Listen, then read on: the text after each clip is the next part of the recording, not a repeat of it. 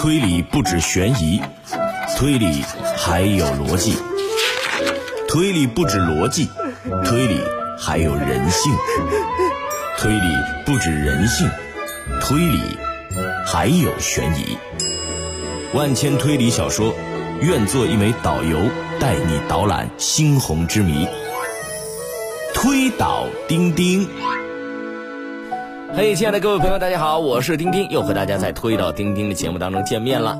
在上一期的推倒钉钉案件中，舒淇在餐厅离奇死亡，那杀害舒淇的人是谁呢？他又是用什么方法下的毒呢？啊，第一个问题，用脚趾头想嘛，一共出现两个人，一个是死者，另一个人当然就是加害者嘛，所以那个男逝者就是杀害舒淇的人。第二个问题，他是用什么方法下毒的呢？为什么警察没有在餐桌上发现有毒的物质呢？啊，其实啊很简单，汤中含有大量的盐，使得舒淇喝后感到口渴，于是呢让逝者拿水，而毒药就放在第一杯水中。当男逝者再拿杯去倒第二杯水时，暗中换了个杯子，所以没有在餐桌上发现有毒物质。那这个时候我们就不要探讨为什么舒淇发现汤很咸还要喝光呢？说不定因为汤很贵，对不对？好了，一个案件就此落下帷幕，新的案件开始了。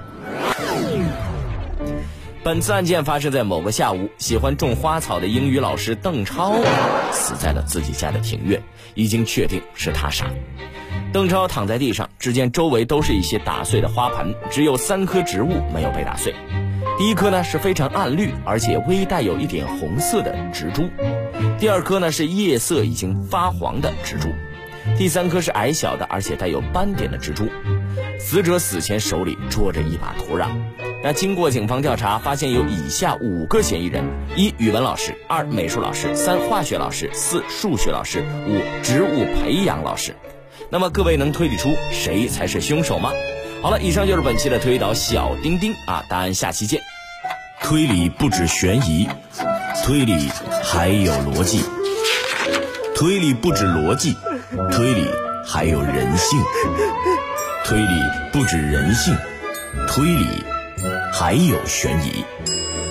万千推理小说，愿做一枚导游，带你导览猩红之谜。推倒钉钉。